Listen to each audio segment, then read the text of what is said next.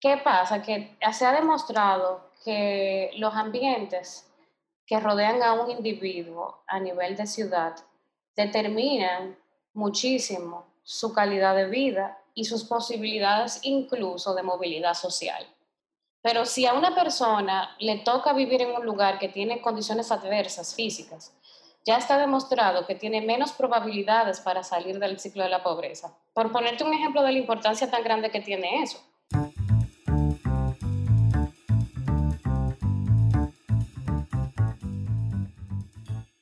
Influye el espacio físico en el bienestar colectivo? ¿Cómo podemos definir espacio? ¿Y a qué nos referimos cuando hablamos sobre el mismo? ¿De qué forma se manifiesta el bienestar del espacio público, de las ciudades en las que vivimos? ¿Qué significa una ciudad vivible? ¿Cómo afecta el espacio laboral y la salud general del equipo y de los colaboradores de una organización? ¿Qué dice la ciencia del bienestar del espacio laboral en la calidad del entregable?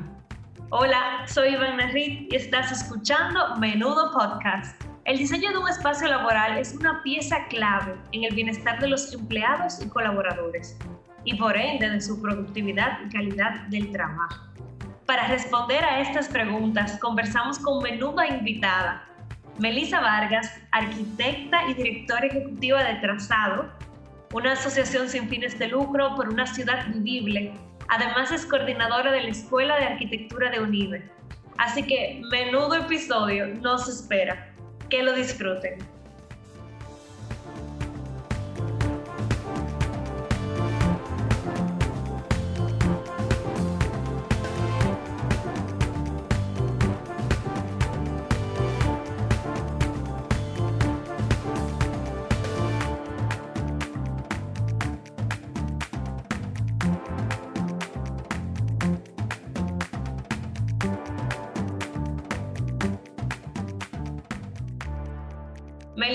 Súper contentos por tenerte aquí en este menudo podcast, la oportunidad de conversar contigo. Así que bienvenida, Melissa. Hola, Ivana, y bueno, muchas gracias por esta invitación, que me parece un espacio muy interesante en general y los felicito por este, este podcast, que definitivamente lo conocí ahora y lo seguiré escuchando. Eh, y nada, muchas gracias por invitarme. ¿Cómo entiendes que influye el espacio físico que nos rodea en nosotros? Y cuando hablamos de espacio físico, si nos pudiera tal vez eh, aclarar, hablamos de la ciudad, de nuestros hogares, de los entornos de trabajo, o todos estos espacios se interrelacionan.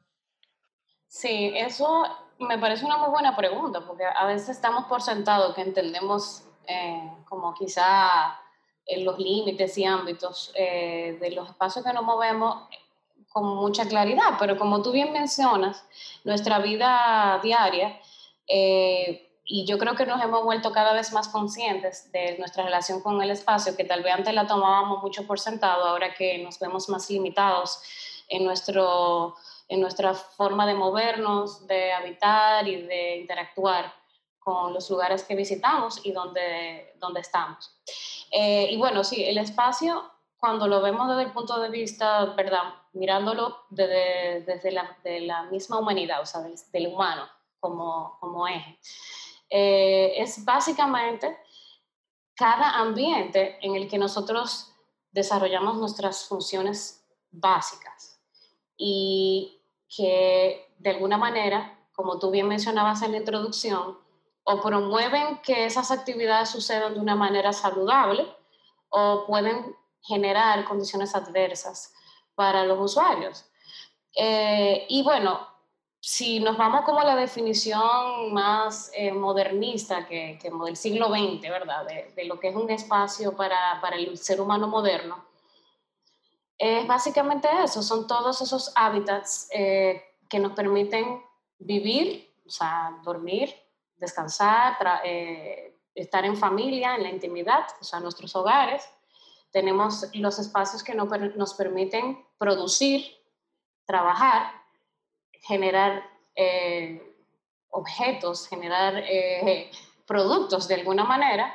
y ahí podemos incluir cualquier ámbito o de productividad industrial o de productividad laboral, o sea, los espacios de trabajo en general y de producción. Y tenemos también eh, los espacios para la democracia, la discusión, el encuentro ciudadano. Y ahí podemos pensar en que tenemos instituciones y espacios públicos. Eh, por ejemplo, un edificio del Congreso sigue siendo una, estructura pública, eh, con un uso distinto y con una característica distinta a un parque o a una plaza, pero al final son todos espacios que tienen una dimensión muy pública. Para decírtelo así como muy, ¿verdad? Muy ampliamente, al final es como los espacios son eh, esa definición muy, muy clara de, de, cómo y dónde opera la sociedad y, y ejerce sus funciones básicas. Y me gusta eso que dices de cómo ahora en los últimos meses hemos incluso nosotros tomado más conciencia de ese concepto de espacios. Ahora que, por ejemplo, la casa también se ha convertido en oficina o, la ciudad se nos ha visto por algunos meses eh, un espacio que hay que estar pero con cuidado. Eh, esa misma definición creo que sobre la marcha en estos últimos meses se ha retado de cuál es el espacio o para qué es cada espacio eso, es una de esas cosas que, como te decía, que nos ha hecho reflexionar sobre cómo usábamos y cómo debemos ahora usarlos. Y además de todo, eh, más que, digamos, la parte práctica del asunto, yo creo que una de las cosas más importantes que ha pasado es que nos hemos reconocido eh, que tal vez estábamos obviando la importancia de, esas, de esa relación que tenemos con, con el lugar que habitamos. Por ejemplo, Ahora, si tú te has dado cuenta y podemos observar muy claramente que en la sociedad, por lo menos en el Distrito Nacional, que es en el ámbito que tenemos más de cerca, lo, lo tuyo que somos habitantes del distrito, eh, es que la población se ha volcado a los espacios públicos, porque el confinamiento eh, como que exasperó o nos hizo despertar ante la necesidad de estar afuera, eh, de, respirar eh, aire limpio en el exterior, de movernos, de ejercitarnos, eh, simplemente de, disfrutar el afuera. Y de ahí han surgido pues muchas preocupaciones y muchos movimientos ciudadanos que ahora quizá un vecino que en Evaristo Morales no le ponía caso, que hay un play que no se usa, ahora que tiene deseo de hacer algo cerca de su casa, firma una petición eh, para que un regidor habilite ese parque. Entonces yo creo que, como todo, ¿verdad? Los retos siempre nos plantean posibles cambios y yo creo que un cambio importante que estamos teniendo como ciudadanos es precisamente eh, la valoración del espacio público. Hablamos de, bueno, hablas del espacio público, pero hablamos también de otros tipos de espacio. Y en esa línea, Melissa, ¿cómo tú pudieras definir, cómo nosotros pudiéramos definir lo que es el bienestar de un espacio? Bien, mira, la arquitectura y el diseño interior hace ya como, diríamos que en, las en la última década principalmente, se ha volcado hacia una, digamos, hacia dos principales preocupaciones, pero en esencia es una sola, porque la dos están centrada en un tema. Y como yo empezaba a hablar, que podríamos definir el espacio de muchas otras formas, muy técnicas, pero yo creo que hay una corriente actual muy centrada en el bienestar del el usuario. Quizá en otros momentos la arquitectura tenía un carácter quizá un poquito más representativo, más, era más imagen, por decir así, era como que el edificio se viera bien, que el edificio fuera mercadológicamente eh, apto, que fuera todas esas cosas. Pero yo creo que, que además de todo eso, que es importante, o sea, ¿verdad? Nuestros edificios, nuestras ciudades tienen que ser hermosas, pero eh, también tienen que ser saludables. Hay un concepto que se usa en inglés, es el wellness, me imagino que lo habrán escuchado por ahí, pero el wellness es una nueva tendencia y es incluso una certificación ya oficial que se llama Wellness, Well, eh, que principalmente se aplica para espacios laborales eh, y espacios eh, para la salud, para la, para... empezó ahí, empezó en, esa, en ese ámbito, para precisamente motivar, ¿verdad? Y, hacer un cambio en, las, en la forma en que nosotros trabajamos. Eso fue antes de la pandemia. De hecho, una de las tendencias era que el espacio laboral fuera tan cómodo como tu casa o hasta más en algunos casos. Eh, pero ya no, ya, ya entendemos que el trabajo es mucho más colaborativo, que el trabajo es mucho más eh, donde tiene que haber una, una, promoción, digamos, de que la persona pueda utilizar su creatividad lo más posible. Eh, una serie de cosas. Entonces, ahora las necesidades han cambiado. Ya no, no necesito un trabajador que vaya a, a hacer 100 cartas 20, quizás antes era como algo más así, y ahora no, ahora queremos individuos que puedan comunicarse y que puedan colaborar. Entonces, por ejemplo, uno de los cambios principales que estamos viendo es en esos espacios de colaboración, precisamente. Tenemos eh, como esa, esa necesidad de, de tener esos, esos ámbitos que nos permitan eso de manera eficiente. Y ahora con el cambio hacia, hacia el COVID eh, y las posibles pandemias, que ya sabemos que están a la vuelta de la esquina, pues ha habido también un, digamos, como una revalorización de esa visión de que los materiales que utilizamos no sean tóxicos, que la ventilación del lugar en el que estemos sea eficiente y haya, y haya ventilación y circulación de aire natural, que nosotros podamos recibir rayos del sol, eh, que nuestras superficies puedan recibir rayos del sol para evitar la acumulación de bacterias, eh, que podamos tener eh, espacios que aunque tengan mucha iluminación natural y transparencia, sí ahora sabemos la importancia de tener posibles subdivisiones que nos permitan tener menos cantidades de personas trabajando a la misma vez en un solo espacio, Cosas que ya, bueno, sabemos de más que por el tema del distanciamiento, pues hasta el momento de manera temporal hemos tenido que asumir. Pero yo sí creo que ya a largo plazo y con el aprendizaje de esta ocasión, pues definitivamente habrán cambios ya más ah, que van a quedar ahí. Yo creo que... La Estructurales. Sí, la higiene es, una, es un tema que yo creo que a nivel social y, y, y o sea, a nivel global también es un tema que se ha revisitado. Hemos hablado de que muy probablemente ya los lavamanos van a ser más comunes donde quiera. Eh, no necesariamente van a estar solamente en áreas de, de, baños y eso.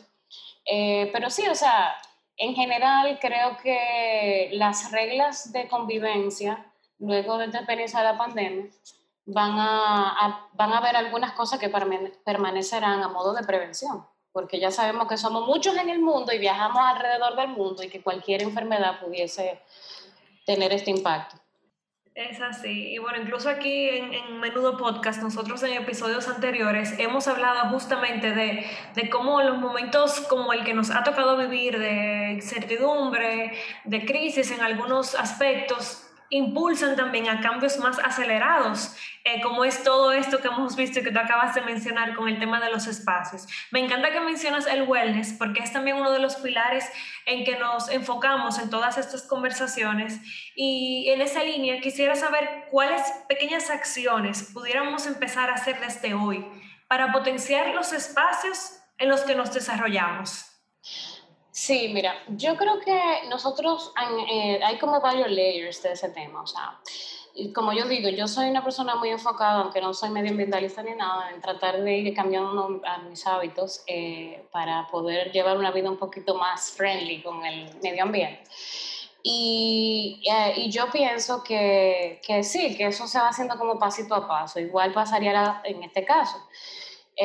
y que uno empieza a tomar incluso luego decisiones distintas eh, de entrada, eh, desde las cosas que uno compra, cómo están empacadas, ¿verdad? Entonces igual yo diría que yo eh, creo que podemos empezar, si partimos de que yo fuese, por ejemplo, a comprar una propiedad o a mudarme en un edificio, quizás ahora podemos prestarle más atención.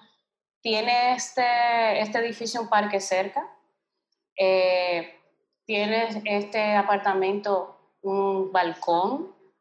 Donde yo pueda tal vez tener plantas y estar afuera un rato durante el día, si tengo que trabajar desde la casa. Tengo, eh, por ejemplo, también ciertas condiciones en mi propio hogar, como las que yo mencionaba que se requieren en, en, la, en las oficinas. O sea, tengo buena iluminación natural. Podría yo abrir mis ventanas más, pudiera yo eh, quizás mejorar la ventilación del lugar donde habito. Em, eso ya de cosas sencillas que podemos observar ya en los espacios que estamos ocupando. Eh, igualmente valorar eh, y observar la calidad de los materiales que, que con los cuales nos rodeamos. A veces damos por sentado que uno a veces se siente mal y dice, pero ¿por qué será que cada vez que yo llego a un sitio o empiezo a estornudar o tal vez me siento mareado, me siento agotado? Y a veces lo que sucede es que el lugar donde tú estás hasta no puede, puede no estar bien oxigenado porque no hay ventilación y por el, por el mismo, eh, la misma presencia de otras personas. Eh, puede haber hasta un déficit de oxígeno, o sea, y, y, nos podemos sentir más agotados por eso. La iluminación es fundamental. Nosotros ahora mismo contamos con múltiples distintos tipos de luminarias y, de luces que producen distintas sensaciones en los usuarios. Eh, y eso es otro mundo, o sea, podemos investigar un poquito más. Lo bueno es que ya con la tecnología LED, eh, al, haberse desarrollado tanto y volverse tan accesible, pues todos podemos con facilidad ir a una ferretería o a una tienda donde hayan luces, por ejemplo, y, y pues tratar de elegir nuestras luces, pensando para las áreas que la vamos a usar. Por ejemplo, no es la misma iluminación la que yo necesito en un espacio íntimo como en mi habitación, a la luz, iluminación que yo necesito en mi área de trabajo. Entonces, tal vez en la zona en que, si voy a trabajar desde casa, por ejemplo, la zona en la que yo voy a trabajar, yo elijo una lámpara o una luz con cierta cantidad de, de lúmenes, con un tono cálido o más, eh, más, menos cálido, para poder tener mejor visibilidad y que no se me canse la vista. O sea, son pequeñas cosas, como tú mencionas, pero realmente se puede hacer mucho para mejorar el ambiente. También, ya por último, te menciono que los colores son fundamentales para nosotros poder eh, motivar o desmotivar, como te decía ahorita, la creatividad y la motivación. Hay una serie de colores que son, mm, incluso se ha estudiado que psicológicamente colores, uno que promueven eh, la creatividad, otros que promueven el enfoque otros que promueven eh, hasta el apetito. Entonces, investigar un poquito sobre esas cosas, que ya la, información realmente está más disponible en el Internet o hasta consultando con, con, expertos del área, que también se ha vuelto mucho más fácil ese tipo de comunicación, porque en Instagram, por ejemplo, hay una cantidad de, de profesionales, por ejemplo, dominicanos que, que del área de interiores y arquitectura, que hasta en sus propias cuentas eh, van compartiendo datos, informaciones. Eh, y de nuevo, te estoy diciendo, o sea, hay toda clase de, de, de, movimientos casi. Hablando, Melissa, de, del espacio público y la ciudad, y tú ahora como directora de Trazado, la cual definen como una organización sin fines de lucro por una ciudad vivible. ¿A qué se refieren cuando dicen eso de ciudad vivible? ¿En un concepto eh, relacionado al bienestar del espacio público, por ejemplo? ¿O qué abarca esto de ciudad vivible? Sí, mira, yo te voy a referir ahora mismo a algo que me parece una buena manera, como siempre, de sintetizar la importancia que tiene este tema.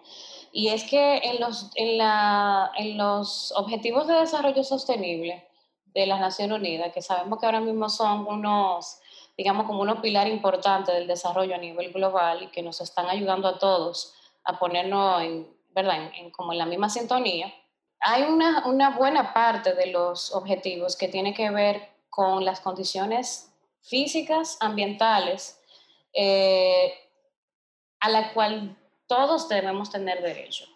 O sea, es un derecho. La ciudad y los espacios públicos son un derecho.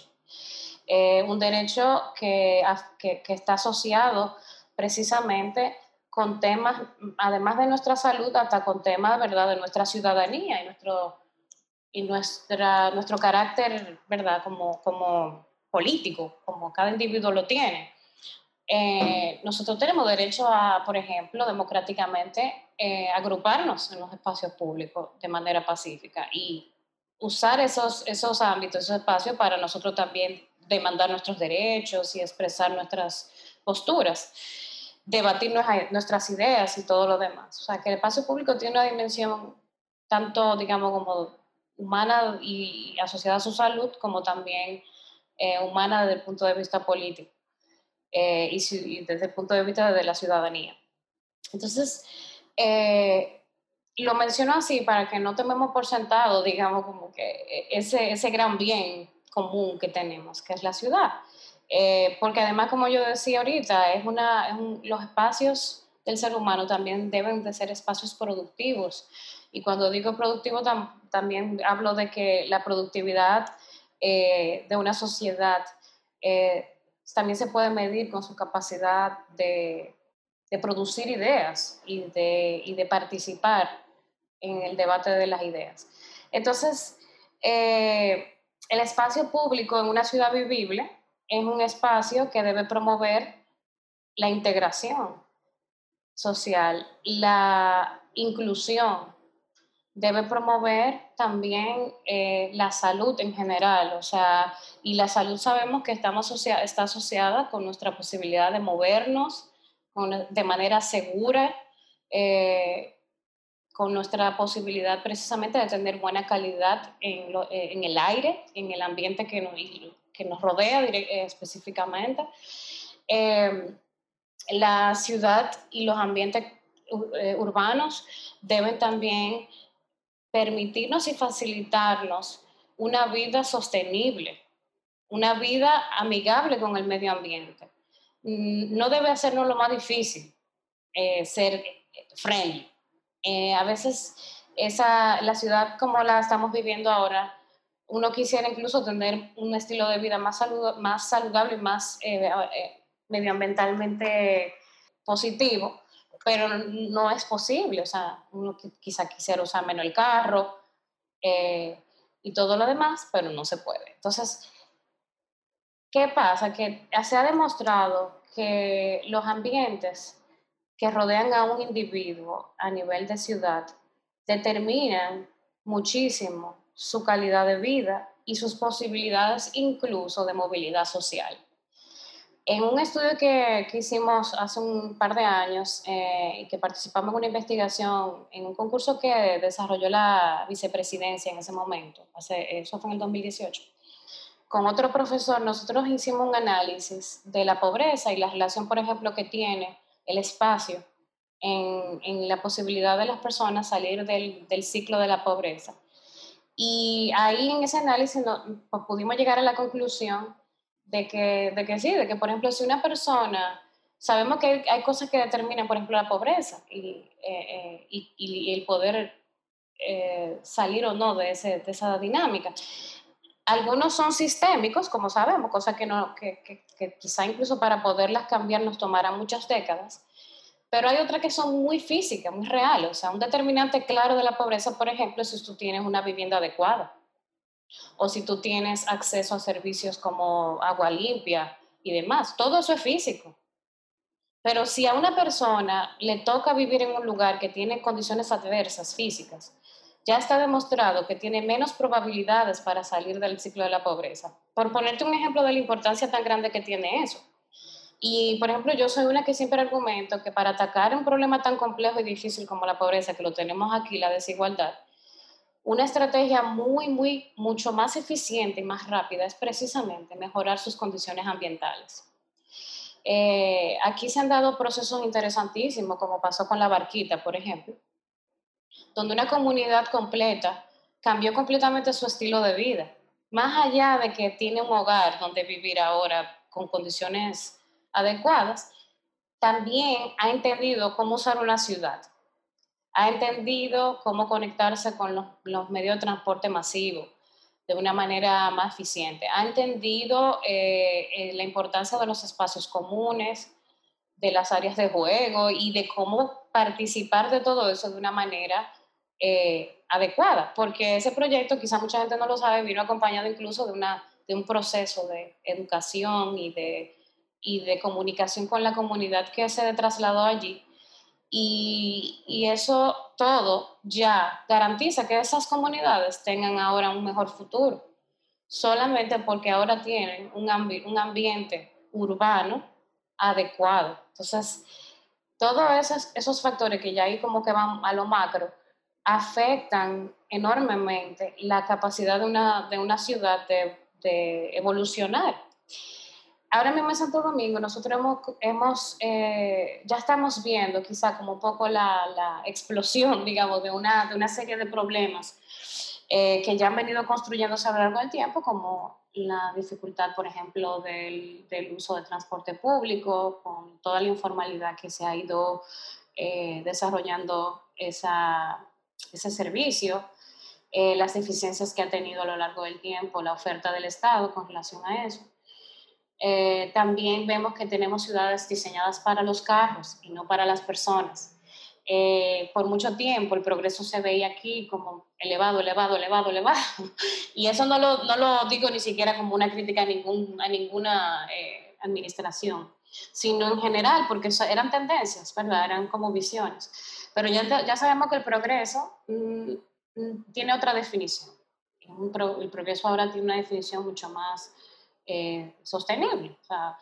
y, y, por ende ahora sabemos que, por ejemplo, la movilidad es un concepto que abarca muchas modalidades y que lo mejor para una ciudad es tener multimodalidad, es decir, que yo pueda trasladarme una parte de mi trayecto caminando, subirme a un transporte masivo, luego tal vez eh, acceder a, una, a, un vehículo como una bicicleta pública.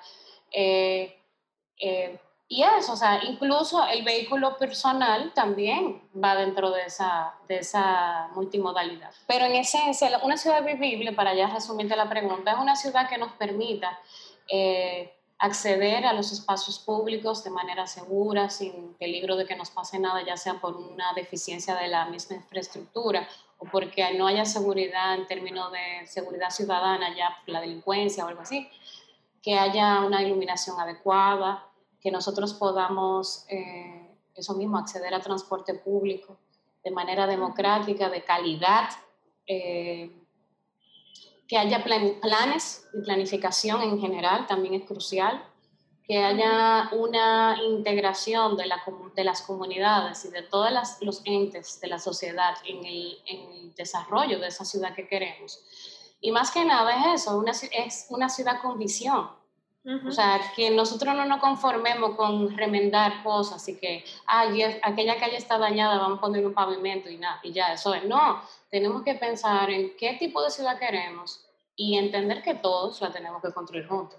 Planificación para una visión a futuro. Me encanta ese enfoque de, de mejorar el entorno para entonces mejorar, pues, en consecuencia, la calidad de vida de las personas que viven en ese entorno. Volviendo, Melissa, a las organizaciones e instituciones y hablar sobre productividad y bienestar del espacio laboral, ¿qué recomendaciones les darías a una organización para que pueda planificar sus espacios, sus espacios laborales y así ofrecer un mayor bienestar a sus colaboradores, tomando en cuenta todos los retos que muchas veces también implica de que no siempre uno tiene la oportunidad o las empresas tienen la disponibilidad de ampliar el espacio o cambiarlo. ¿Cómo se pudiera adaptar? Bueno, mira, yo creo que en general con este proceso de, de la virtualización eh, del trabajo, hemos tenido muchos retos y no hemos dado cuenta de las limitantes, ¿verdad? Que hasta el momento tenemos con ese tipo de, de, dinámica, pero también yo creo que hemos visto alguna ventaja, o sea, yo creo que eh, si nosotros logramos mantener algún tipo de híbrido eh, entre las, el trabajo virtual y el trabajo físico, eh, creo que pudiera ser muy positivo a largo plazo también que, empecemos a, generar esas posibilidades, porque, eh, bueno, ya tenemos como, hemos empezado a crear una cultura de eso y también, eh, pues, tiene muchos beneficios, desde que uno no se tiene que trasladar y que uno no tiene que necesariamente acceder a, un espacio físico para poder realizar ciertas funciones puedo, puede generar una dinámica interesante para, los empleados. Yo también creo que em, aprovechar, ¿verdad? Para, para pensar en nuestras mismas formas de trabajar y, en las nuevas tendencias que hay para, para lograr resultados eficientes, dinámicas, talleres. Eh, tenemos muchísimas plataformas de colaboración en nube, muchísimas cosas que yo creo que, que, que, pensar en eso, como en cómo introducir, y cuando digo virtualidad ni siquiera es remota, o sea, la misma virtualidad se puede, se puede integrar mejor en el mismo espacio laboral también, o sea, dentro del mismo espacio. Si pudiéramos aprovechar esas herramientas digitales con las que contamos ahora, tal vez pudiéramos tener menos cosas en el medio, menos clutter, menos papel, eh, como liberar un poco nuestro espacio de cosas. Eh, y también yo creo que, de nuevo, valorar los espacios exteriores hasta en las oficinas. Tener una terracita, una zona donde los empleados pueden respirar. eh, incluso eso mismo también, las oficinas pueden ubicarse en zonas cercanas a parques. Eso es buenísimo para los empleados. Eh, todo aquel que haya tenido oportunidad de vivir en Europa o de visitar, sabe que a la hora del mediodía en Europa es muy común que la gente se lleva su sándwich y se siente en un parque a comérselo. O en, Nueva York y en ciudades así que tienen muchos parques eh, cerca y, y con condiciones adecuadas. O sea, todo eso es muy positivo. Yo también creo que los empleados y los miembros de una de las organizaciones eh, cada día más deben de tener eso, zonas adecuadas para los trabajos en equipo y la colaboración. y, y, cuando digo eso, zonas en plural, es porque hasta las colaboraciones tienen distintas modalidades. Yo recuerdo que cuando yo hice la maestría, en mi propio estudio, donde yo, donde hacíamos nuestros trabajos y eso, en un momento dado la universidad decidió crear como unos mini lounges como unas pequeñas mesitas de, como mesitas de café con sillitas para que, porque ellos entendían que a veces hay discusiones que son más informales, pero son de trabajo, que no necesariamente son una reunión o una presentación, pero tal vez hay dos miembros de un equipo, tres, que prefieren sentarse de una manera más light, que no sea un escritorio o algo así, a discutir algo rápidamente o tener muchas superficies también, en mi opinión, para, la, para trabajar, eh, por ejemplo, pegar post-its. Eh, ahora hay muchas dinámicas que son de síntesis para que las, las, reuniones sean más rápidas y eficientes, por ejemplo. Y tener superficies y áreas donde se pueda escribir en conjunto, pegar cosas en la pared, todo eso eh, ahora mismo creo que, que es crucial eh, para los equipos. Sí, interesante eso que planteas de el espacio digital, que también casi ha venido a irrumpir el espacio como lo conocíamos y a representar otra dimensión de ese espacio y el multiuso que mencionas, de que una sala de reunión puede tener diferentes usos de empoderamiento, de charlas, de trabajo, eh, según lo defina cada empresa. Melissa, ya, eh, bueno, resumiendo toda esta interesantísima conversación que hemos tenido eh, y volviendo a ese proyecto, ese, eso que estás impulsando, trazado, cuéntanos un poco por qué decidiste comenzar este proyecto, un poco sobre la historia de la organización y qué planes tienen a corto y largo plazo. Bien, bueno, de entrada, pues eh, lo único que te voy a corregir es que no es mío, el trazado es precisamente una organización, eh, de su esencia de entrada ha sido eh, el trabajo en equipo y la colaboración y la interdisciplinariedad también. Fue, nosotros fundamos Trazado, un grupo de arquitectos, yo entré como en un rol de coordinadora, de, de directora, y, pero también me, ha tocado ser, ¿verdad?, parte de, la formación en sí de la organización en conjunto con eh, un grupo de firmas de arquitectura que por muchas eh, afinidades en cuanto a su abordaje de los proyectos y su visión de la ciudad y la necesidad imperante que, que tenemos de, de, de mejorar nuestras condiciones, para ese desarrollo que tanto anhelamos, eh, pues con la sensibilidad que de, naturaleza tenemos los arquitectos y con la educación que recibimos, eh, y nuestra formación siempre incluye un alto conocimiento sobre el urbanismo y, y sobre la calidad, eso mismo que hablamos ahora de la calidad de los espacios, pues cada una de estas firmas fue desarrollando sus proyectos de manera puntual con esos criterios y esa visión, pero siempre se sentía esa, esa limitante de que era este proyecto, este solar. O sea, aquí en mi pedacito yo voy a hacerlo bien, pero al lado de mí, la acera se la comió el proyecto de al lado, hay una rampa que no tenía que estar ahí, hay un, no sé si me doy a entender, o sea, el alcance era ahí en ese pedacito, pero luego de, de, muchas conversaciones y coincidencias y, y, y, reuniones, pues quedó claro que, que, había un interés común y una visión común y una capacidad de movilizar eh, a, a, muchas personas por medio de, de, años de experiencias que tienen estas firmas y yo, por ejemplo, en mi caso, a través del contacto con las academias y otro tipo de experiencias que he tenido, pues vimos que teníamos un alcance, que habíamos logrado tener una especie de audiencia y de, y de enlaces y de relaciones que podíamos poner a trabajar en favor de, una, esa visión que teníamos todo y que sabemos que mucha gente comparte, muchos otros arquitectos, planificadores, economistas, abogados que, que también conocemos. Y de ahí pues surgió, bueno, pues vamos a formalizar esto, vamos a, vamos a, a impulsar eh, y no dejarlo solamente en, peñas y reuniones eh, muy interesantes que eran, pero decíamos, no, ya hay que dejar de hablar y hay que hacer. Planificación y visión. Exacto, entonces ahí pues dijimos, vamos a hacer un ente neutral, vamos a fungir como mediadores, vamos a fungir como creadores de ideas, de impulsar ideas. Y, y bueno, pues se formó trazado. La idea de trazado es que ese power, ese pull y ese, digamos, como esa capacidad de, de convencer que tenemos y nuestras habilidades de diseño que nos permiten, entendemos que el diseño tiene algo muy bonito y muy, muy positivo, y es que todo el mundo lo entiende. Después que tú ves un render de cómo va a quedar una calle, todo, todo el mundo entiende el urbanismo. No sé si me voy a entender, no hay que hablar más. Eh, cuando vemos la imagen lo entendemos. Entonces, nos parecía... Es casi otro lenguaje, pudiéramos decir. Exacto, y un lenguaje que es muy aglutinador. O sea, es un lenguaje que como todos...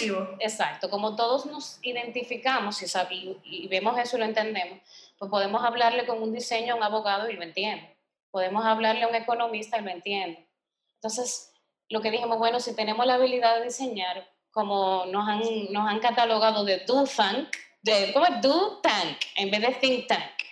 Nos han llamado, por ejemplo, eh, urbanistas no solicitados, porque Trazado lo que ha hecho es producir ideas y proyectos, y con esos proyectos hemos convencido a eh, asociaciones de comerciantes, juntas de vecinos, con el mismo documento le hemos presentado a todo el mundo y todo el mundo lo ha entendido. Entonces nosotros vemos que el diseño tiene un poder de, de que nos pongamos de acuerdo.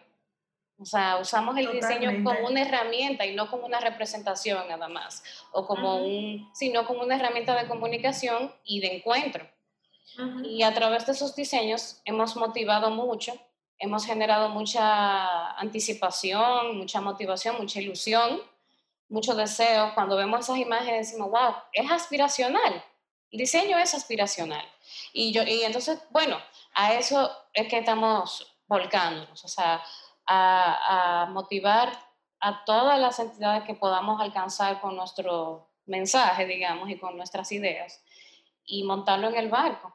Eh, y por eso Trazado ahora mismo, aunque fue fundada por un grupo de arquitectos, ya tiene miembros colaboradores importantes del área de la finanza, como por ejemplo, no mencioné a ninguno de los arquitectos, los voy a mencionar. Tenemos a, Rafael Selman, que es el presidente actualmente de la directiva de, de, Trazado, director de Selman y Asociados. Está Carlos Aguilar, que es el director de la oficina GBA. Eh, Javier Pérez, de la oficina Beck Pérez Morales. Está también el arquitecto José Mario Lande, que es profesor y también eh, director de la oficina Pulso. Está Alejandro Marrancini, que es el director de Orbitar. Y em, no me falta nadie allá, no. O sea, en conclusión, lo que estamos tratando es de que ese proyecto común se vuelva como una agenda de todos y, y que no hayan esos, esos, esos impases que, sabía, que, que nosotros hemos visto a lo largo del tiempo que no permitían que eso sucediera de manera más fluida. Y era que no había una buena comunicación. Buenísima iniciativa. Este proyecto veo que Melissa también todos nosotros interactuamos con distintos espacios y por ende eso significa una responsabilidad de, de esa relación. Y ustedes a través de esta plataforma eh, lo han ido impulsando y estoy segura que continuarán trabajando y abogando por, como dices, una ciudad vivible. Si quieren conocer un chin más, nosotros por el momento tenemos solamente una cuenta de Instagram, pero ahí por la cuenta de Instagram iremos anunciando cuando ya tengamos nuestra página funcionando y una serie de invitaciones para que las personas, cualquier persona que esté deseada en integrarse de alguna manera, lo pueda hacer. Buenísimo, nosotros dejaremos también todas las informaciones en la descripción de este podcast, ahí la pueden encontrar. Gracias nuevamente Melissa por formar parte de este espacio, lo hemos disfrutado muchísimo y esperamos poder contar contigo nuevamente. Hemos llegado al final de este menudo podcast, un podcast que hacemos desde la Asociación Popular de Ahorros y Préstamos, donde nos preocupamos por tu bienestar y lo hacemos menudeando y armando una caja de herramientas, de conocimientos con valor que aportan a tu productividad y felicidad. Recuerda seguirnos en las redes sociales y conectar con nosotros, compartir este episodio con quien piensas que lo necesita y dejarnos saber qué vas a poner en práctica a partir de hoy. Hasta una próxima entrega.